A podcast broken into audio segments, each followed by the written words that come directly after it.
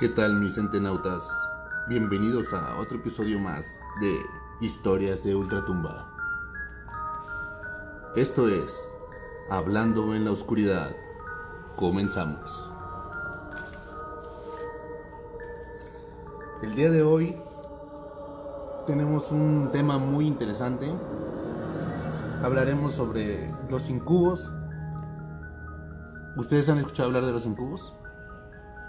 Pues yo estuve buscando en el internet y ahí nos explican que un incubo es un demonio que se posa sobre una persona que está dormida para tener relaciones sexuales con esta con dicha persona. Y lo grave en esto es que es una energía tan pesada que puede provocar hasta la muerte. Hay personas que tienen deterioro en su salud y pues obviamente ellos lo sienten como un sueño en el que no pueden hacer nada. Em, igual hay como la contraparte que sería una mujer que se llama sucubo y es la misma acción, es eh, un abuso, pero en este caso ya no es un hombre, sino una mujer la que lo realiza.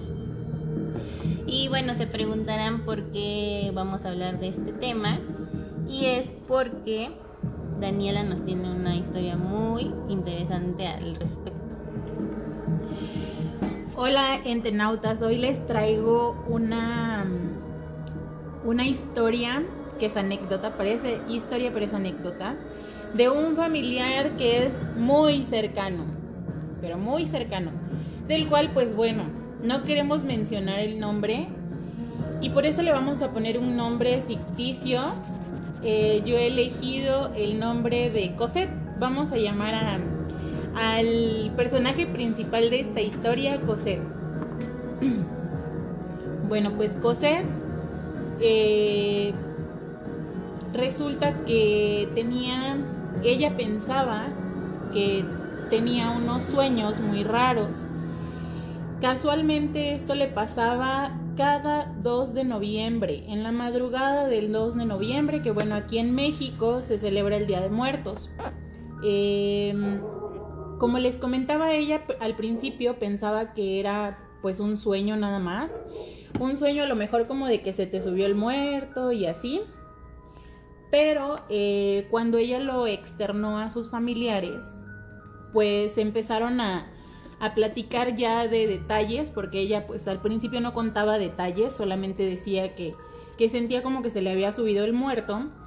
Pero ya cuando ella contó los detalles, pues fueron realmente espeluznantes, porque contaba que sentía como un hombre se le acostaba encima y literal la violaba. porque ella no podía hacer nada, o sea, ella no se podía mover. Em, pero sí podía sentir toda la acción de, una relación sexual. Entonces, pues ya que esta, esta cosa terminaba de, hacer su fechoría, pues ya ella podía despertar y, y al momento de despertar ella pensaba que había sido un sueño hasta que pues bueno, cayó en cuenta que casualmente cada año, el 2 de noviembre, pasaba lo mismo. Cuando ella se dio cuenta de que ya esto era recurrente y empezó a contar los detalles, pues el, siguiente 2 de noviembre ya no durmió. Y pues su familia se quedó con ella, mm, pues digamos que para protegerla de, que nuevamente le, le volviera a pasar esto.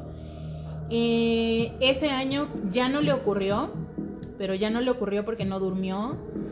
Y eh, bueno, tuvo que ir una persona a, se podría decir como que hacer una limpia en su cuarto y en su casa para eh, poder sacar ese ente que estaba ahí o que venía cada, cada año a abusar de ella. la verdad es, híjole, sí, el solo hecho de, escucharlo de, de Cosette es súper espeluznante porque no, no, digo, a mí sí me ha tocado la experiencia de que se me ha subido el muerto y se siente horrible, entonces no quiero imaginar lo que se siente de que aparte de que se te suba y no te puedas mover, te, tú sientas como un ente, como, algo desconocido está abusando de ti. Este, ¿A quién de ustedes le ha pasado lo de que se le sube el muerto? Pues a mí sí me ha pasado varias veces desde que estaba chica, porque yo siempre creía que me pasaba cada que me dormía en las tardes, porque regularmente era la hora en que siempre me pasaba, pero ya después me empezó a pasar a cualquier hora y pues ya se me hacía normal, no, no le tomaba gran importancia hasta que un día la experiencia para mí se me hizo muy fea porque pues em, normalmente nada más no te puedes mover y ni hablar. Pero esta ocasión yo estaba... bueno, yo sentía que estaba como despierta, no estaba profundamente dormida.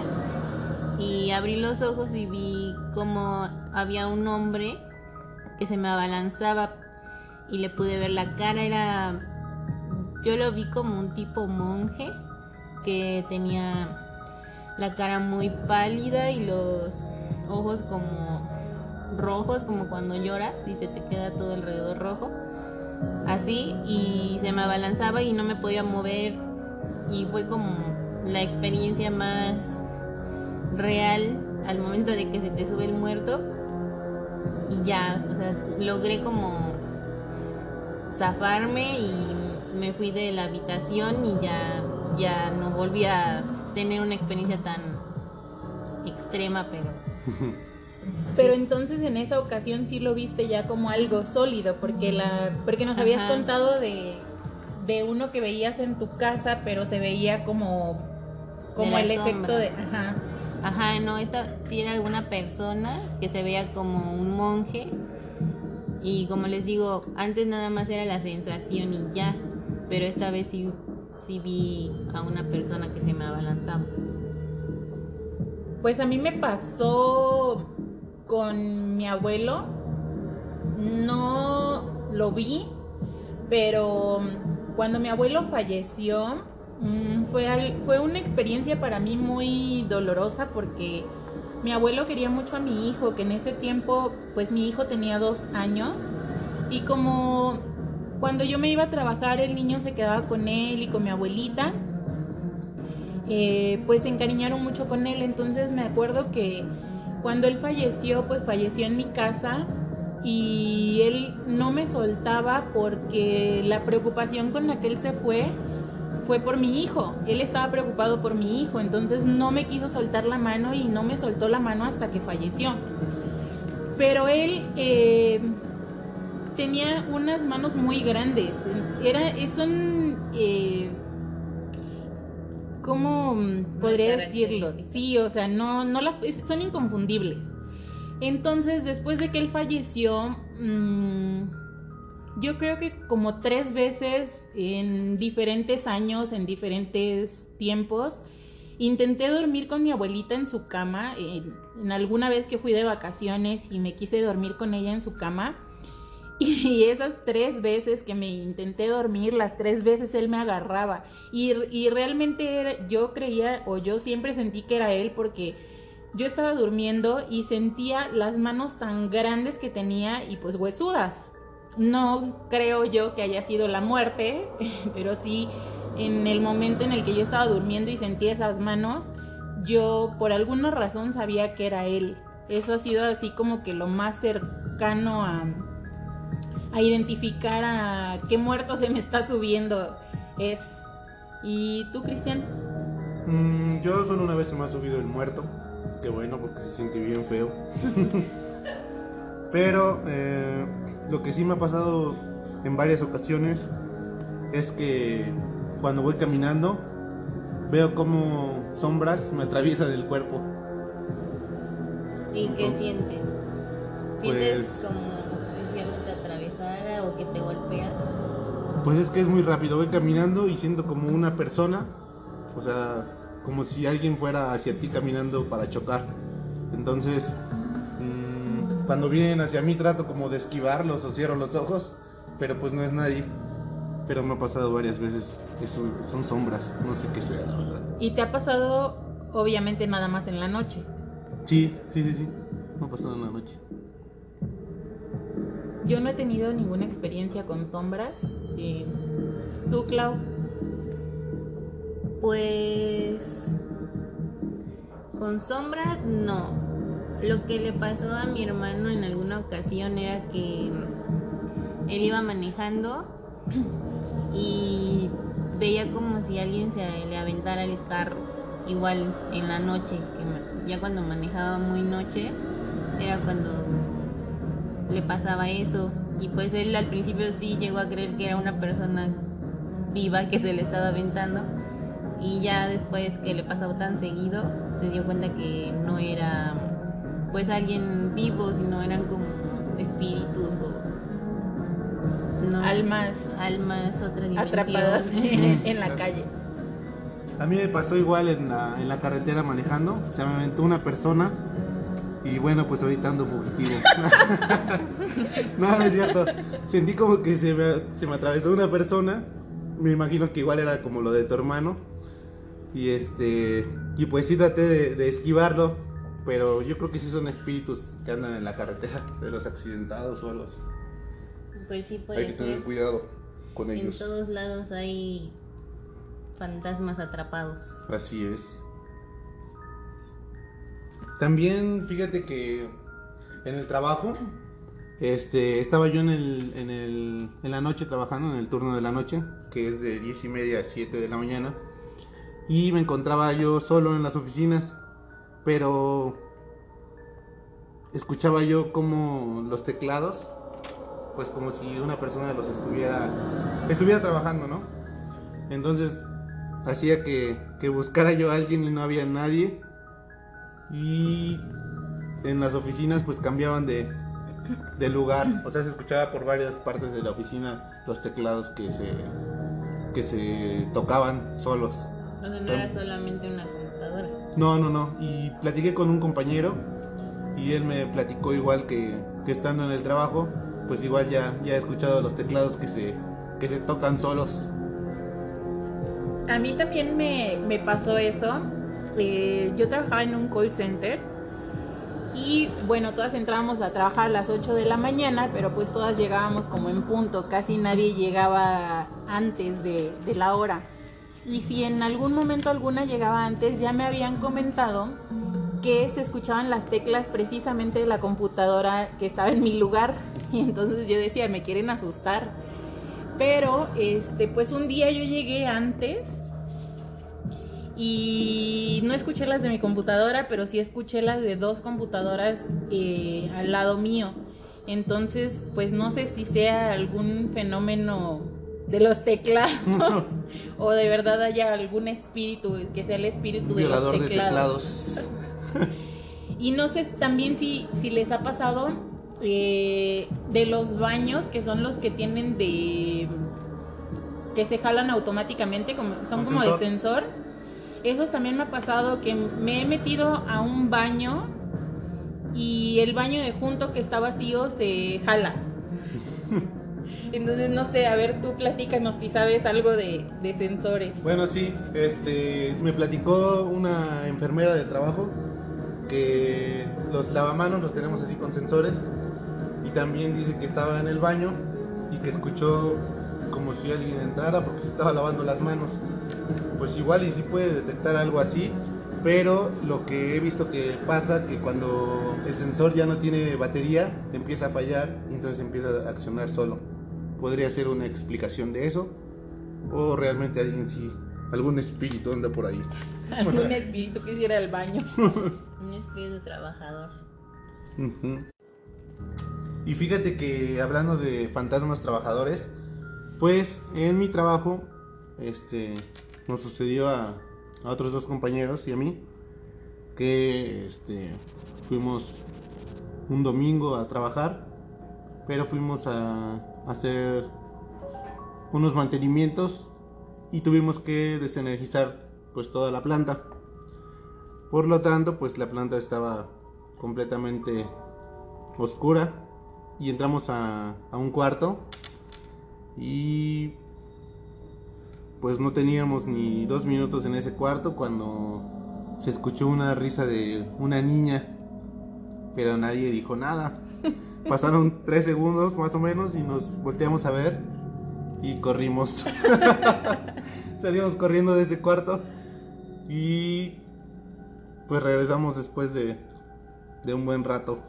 Los tres entramos otra vez al cuarto a sacar pues las cosas que habíamos llevado y platicamos eso de la niña, de la risa de la niña a algunos compañeros de trabajo y comentaban que ya habían escuchado a esa niña y antes estaba una, una vigilante, una señora, trabajando ahí y se salió de, del trabajo porque la espantó esa niña.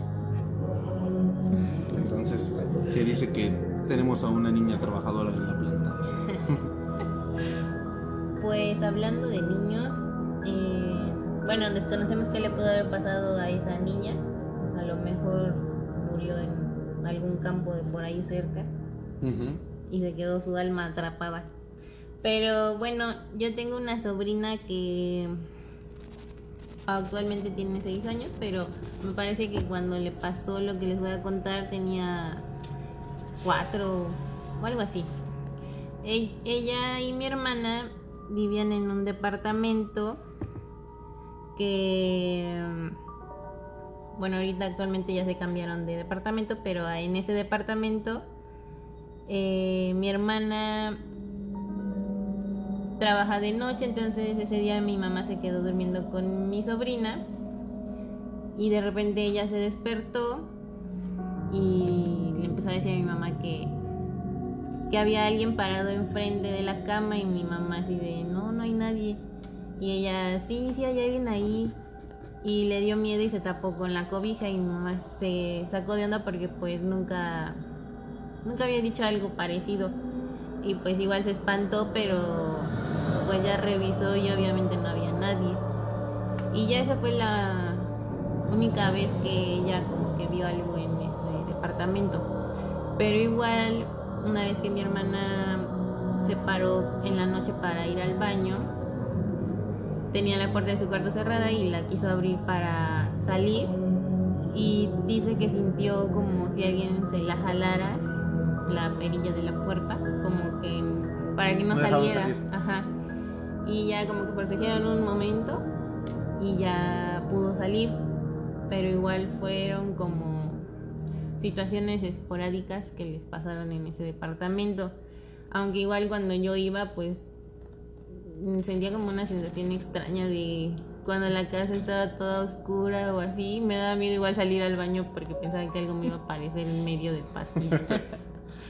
Pues yo creo que yo había escuchado había leído algunas cosas en Facebook porque dicen que a los niños chiquitos entre 3, o no recuerdo si 2, pero entre 3 y 5 años es cuando ven este tipo de cosas raras.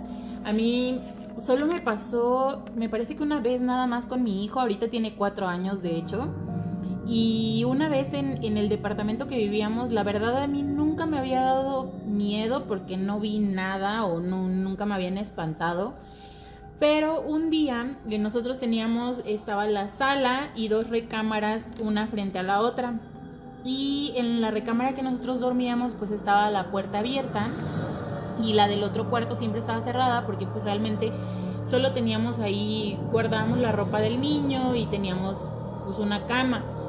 Entonces un día el niño andaba en la sala y se metió corriendo al cuarto donde yo estaba y me dice, cierra la puerta, cierra la puerta. Y yo, ¿por qué?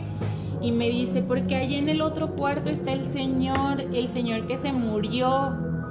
Y Dios mío, a mí se me salió el alma, ¿no? Porque estábamos solitos, en ese momento mi esposo pues estaba trabajando. Y, me, y le dije, pues yo la verdad es que como mamá te aguantas, te tratas de aguantar el miedo, pero pues sí te da miedo. Y yo le dije, ¿cuál señor? No hay nadie. Y me decía, sí, el señor ese, que la, el que mató la policía, el que está lleno de sangre, está en el otro cuarto. Y pues bueno, yo lo que hice fue nada más cerrar la puerta del otro cuarto y encerrarnos en, en nuestro cuarto hasta que llegara mi esposo. Eh, como les digo, yo no había visto, o sea, eso fue como que lo más fuerte que me pasó en ese departamento. Y también, bueno, me ocurrió otra cosa después de que, de que el niño me dijo eso, unos días o meses después.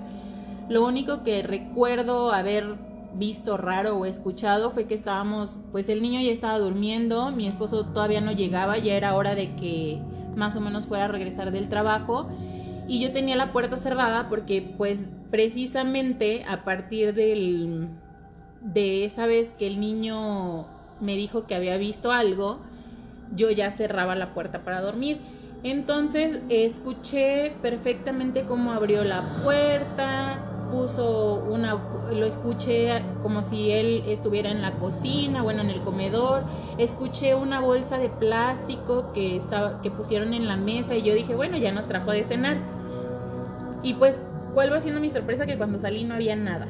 Entonces, ese es, eso fue así como que lo, las dos cosas que me pasaron ahí inexplicables.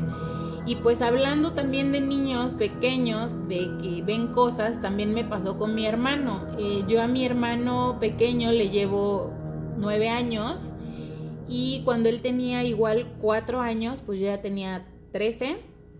Eh, recuerdo que siempre hablaba solo y decíamos, bueno, pues lo que todo el mundo piensa de los niños es su amigo imaginario. Este, pero pues así, así estuvo por algún tiempo eh, y recuerdo que en ese tiempo mi papá trabajaba en Puerto Vallarta y fuimos a, de vacaciones. Eh, estuvimos en un departamento que estaba muy grande y recuerdo que un día mientras mi mamá hacía de comer, eh, pues yo casi siempre era la que cuidaba a mi hermano por, por ser la hermana mayor. Entonces me dijo, yo estaba jugando y me dijo, ve a ver a tu hermano porque no lo escucho.